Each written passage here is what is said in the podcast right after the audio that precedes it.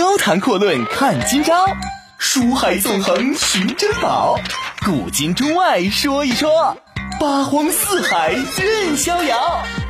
博南脱口秀就说不一样的事儿。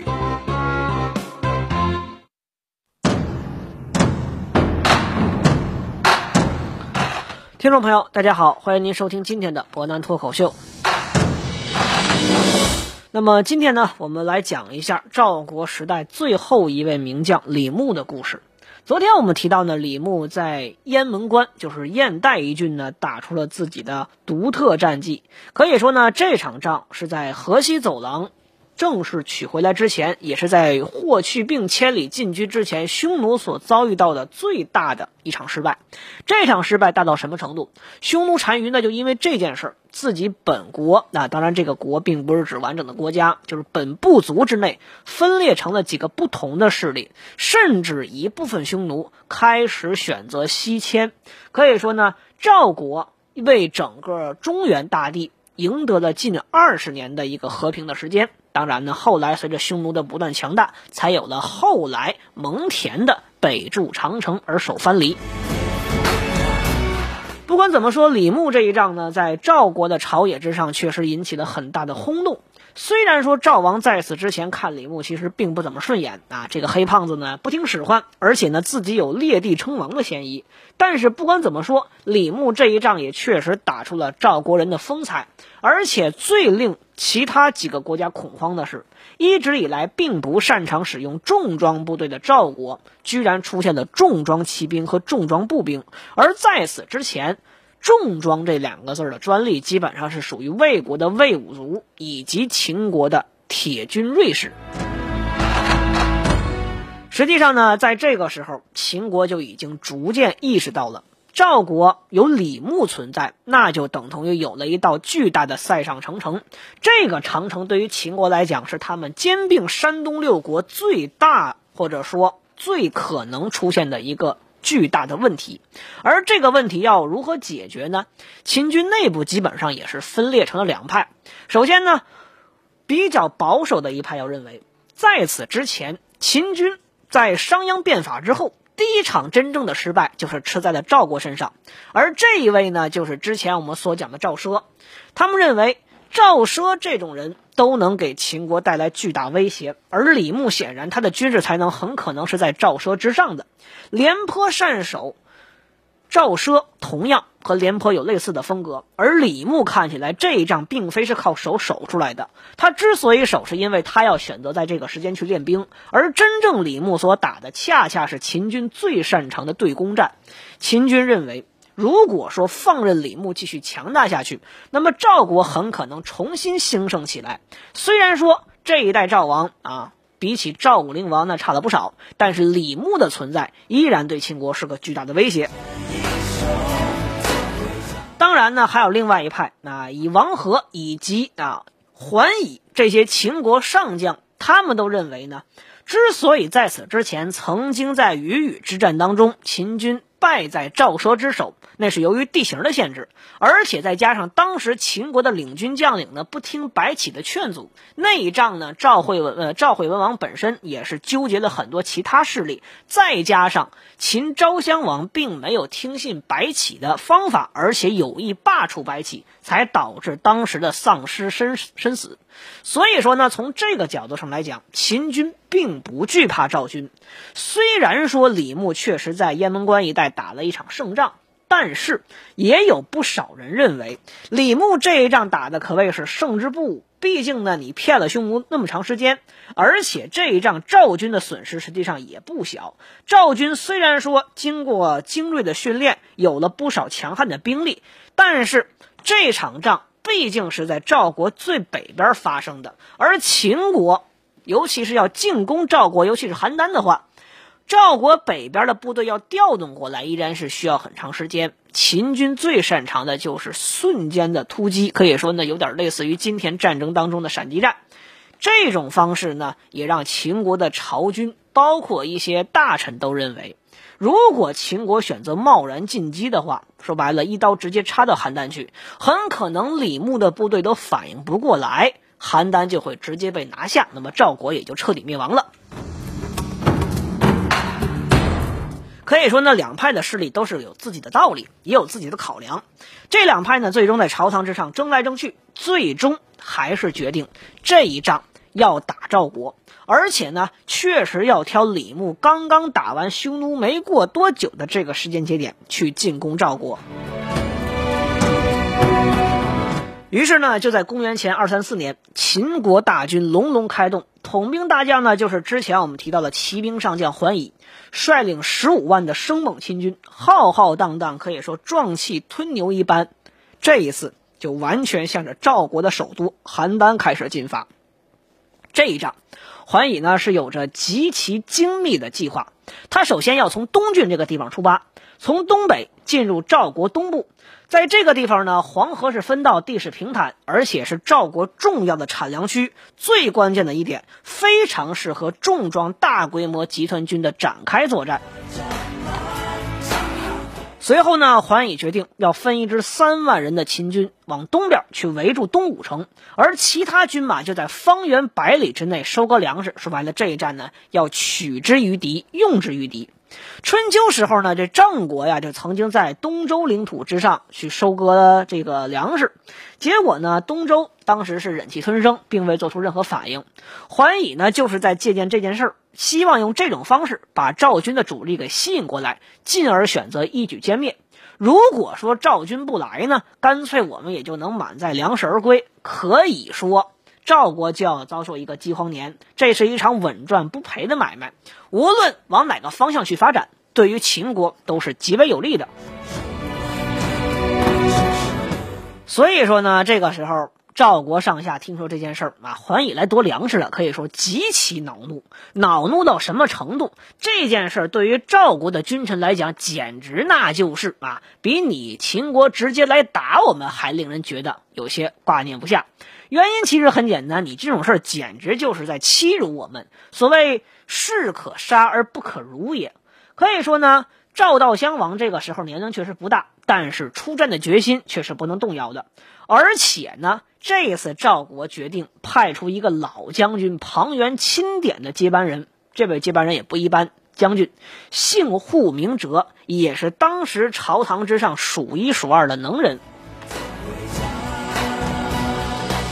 这位护哲呢，统领赵军的精锐近十万人。虽然说人数上确实不及秦军，但是护哲本人呢，也算得上是久经沙场的猛将，个人的武力绝对是高超的。而且呢，这一次赵国封文，你想让我们赵国去过一个饥荒年，显然大家对于秦军的仇恨已经燃烧到了顶点。再加上是本土作战，所以说简单的从实力上来讲，这一仗呢，应该说算得上是势均力敌的。而这个时候，桓乙决定啊，我要想一个比较极端但是极端有用的办法——烧粮，以此呢来让赵军陷入到混乱当中。其实说到这儿呢，我们会发现一个很有意思的现象：从白起时代开始，这秦军作战之所以能够屡屡取胜，山东六国始终打不过秦国的比较大的一个原因，就在于。秦军的将领总是从最实际的角度出发，根本不顾战场的种种规则和原则。比如说，白起选择在长平之战当中围住赵军，坑杀赵军，这就是一个非常典型的例子。他们做事可以说是决绝到了极点，但是在大国乱争之势的时候，采用这种方式也是一个时代的特点。至于有些人觉得像宋襄公一样坚守仁义啊，固然有其道理。但是显然就要看你究竟是想给后世留名呢，还是说想在当时选择一统六国呢？可以说呢，在农耕文化当中啊，这抢粮食是呃是可以允许的，但是烧粮食这件事儿，在几千年的中国战争史当中都是比较少见。民以食为天啊，很多人都明白这么一个道理。但是桓乙这个时候呢，不得不得罪这些人啊。至于呢，我们说有没有什么后边的后果，我们先把这个火放了，先把你赵国粮食断了，我们再说。当时这场战争的情况基本上就是，赵军呢在这组织百姓去救火，秦军趁这个机会砍人头。结果呢，十万的赵军基本上被斩首斩了个精光，而桓乙本人也阵亡在乱军之中。我们刚才提到说桓乙这位是个猛将啊，怎么这么快就完蛋了呢？其实很简单，桓乙虽然说个人的武艺比较高超，但是毕竟你是在组织救火，而且呢，你没有办法有效的组织起反击来，再加上当时大部分赵军都是处在步行的状态，骑兵砍步兵那是一砍一个准儿，非常简单。于是呢，桓乙在这场东方战场当中取得了一场自长平之战以来斩首最多的一次胜利，以至于当时在秦军这位桓乙有了一个外号，叫做“小白旗”。其他的，比如说后来非常有名的王翦、杨端和、李信这些名将，一时半会儿的地位都比不上桓乙。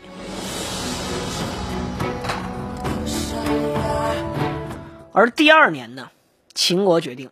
既然赵国没有办法把李牧一时半会儿调过来，那么我们就借这个机会，在公元前的二三三年，继续进攻赵国南部的邯郸地区，登上太行山，直接从北上党一带攻打赵国的东部。实际上，中部这个时候是秦国需要越过的地区，但是呢，桓宇这个办法是有借鉴的。如果您看地图的话，就会发现。这一次的路线绕得很像当年白起进攻韩国，就是长平之战的前哨战，从中部地区把韩国分割为新郑和上党两个地方，而桓乙这一次就是想把赵国直接分割成南部的邯郸一带和北部的中山一带。随后呢，桓乙也确实领着秦国的精锐之士，连克赵国中部的赤里、燕两城。虽然说仅仅是两城之地，但是这两座城被打过来之后，等同于赵国的身躯上已经被撕了一个大裂口。如果这个裂口持续下去，那么邯郸就要陷入孤立无援的状态当中，而赵国基本上也就被彻底扯成了两半。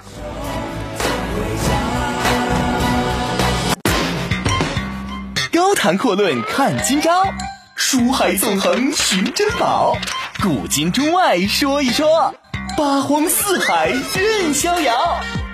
湖南脱口秀就说不一样的事儿。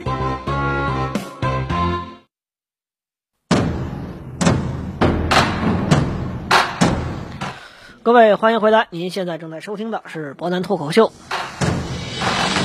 刚刚我们提到呢，这赵国马上就要被分割南北两部分。实际上，这个时候赵国选择被分割的话，那因为基本上产粮都是在北部地区以及中东部地区，而赵国邯郸这边虽然说文化的程度相对发达一些，但是并不具备经济实力。因此，赵国一旦认同这种情况的话，那么距离灭亡基本上也就不远了。但是呢，这个时候赵王也面临着很严峻的问题。很简单，赵国在一年之前的那场战争当中呢，把十万的精锐常备军啊损失的一干二净。这个时候就已经不是说某位将领谁能够力挽狂澜的情况了，他不简单的需要名将，更需要的是部队。之前呢，我们就提到过，赵国的军队呢，大部分由两部分来组成，一种是常备军，一种呢是各地的守军。常备军自从长平之战一下没了四十五万之后呢，又开始不断从各地守军抽调人手，但是呢，战争是在不断进行的，因此常备军的数量反而是越打越少。护哲率领的那十万赵军，基本上就是当时赵国全部可以调动的精锐力量，常备军这一仗算是打没了。因此呢，赵国这个时候要抵御群军的话，那么没有办法，就只能号召各地的守军回来请秦王。而这个时候，各地的守军当中，就以北边五郡的李牧手头的守军人最多，而战斗力最强。我们说这个时候呢，没办法，就只能选择让李牧去赶回南线战场，进行对秦国的这场战争。但是我们要知道啊，李牧呢，在大破了匈奴之后，已经沉默了很长很长的时间。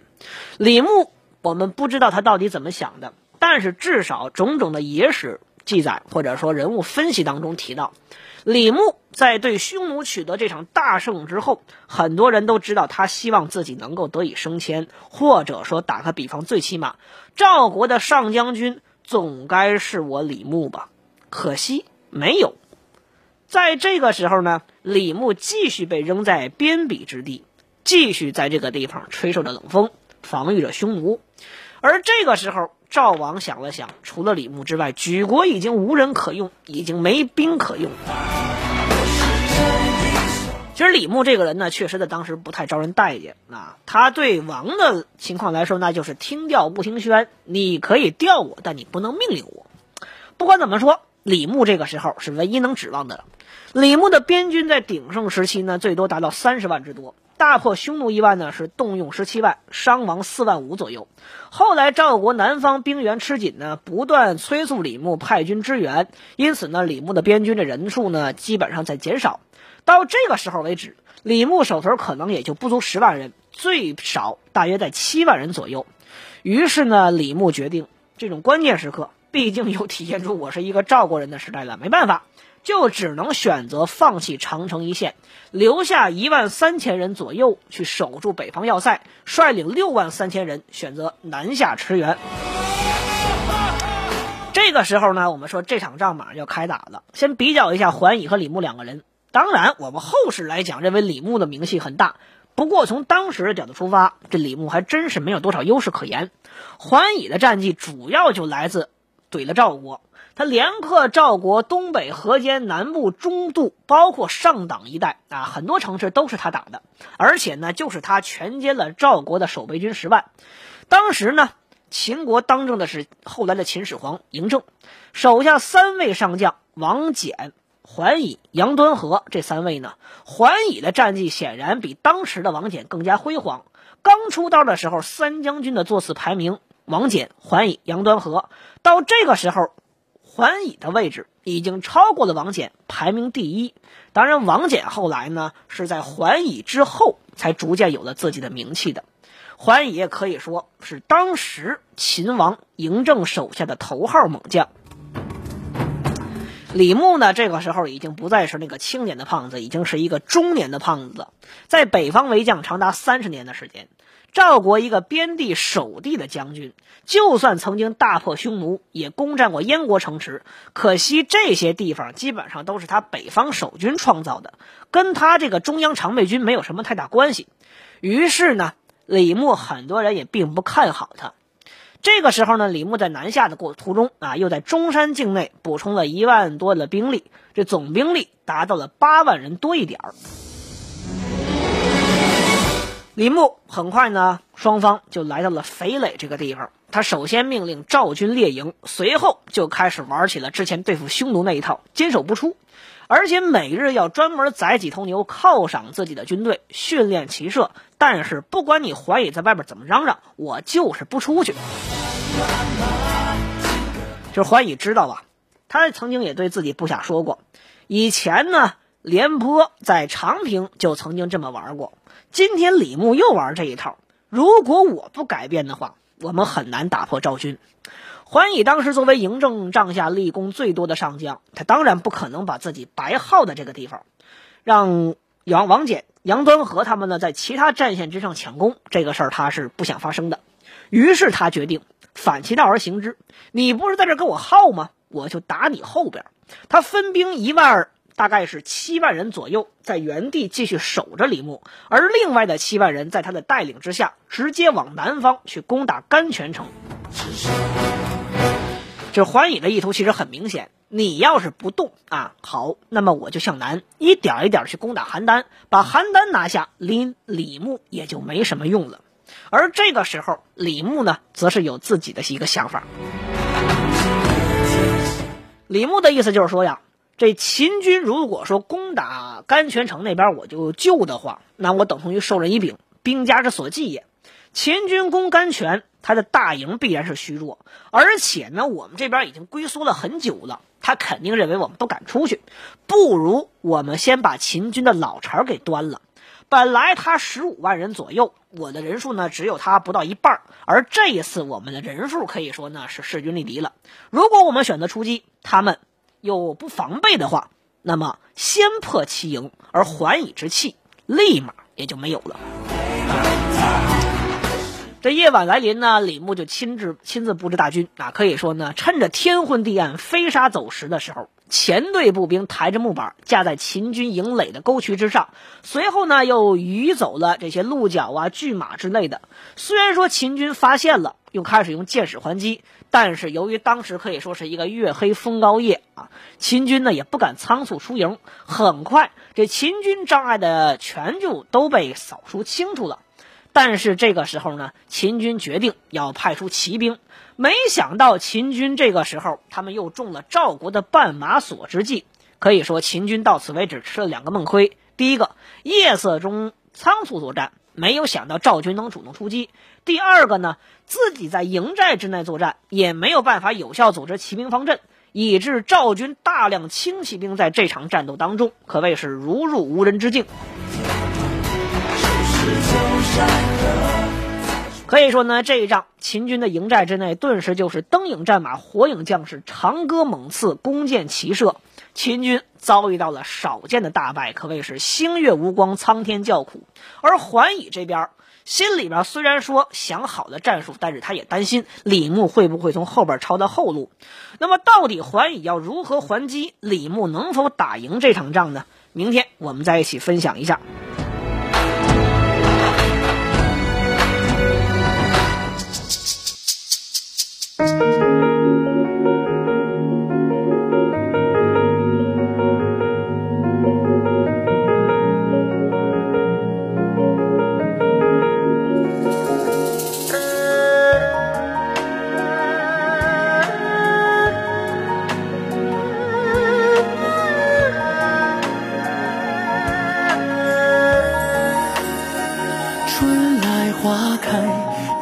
片随风起，飘落桃红，满地弱水三千里。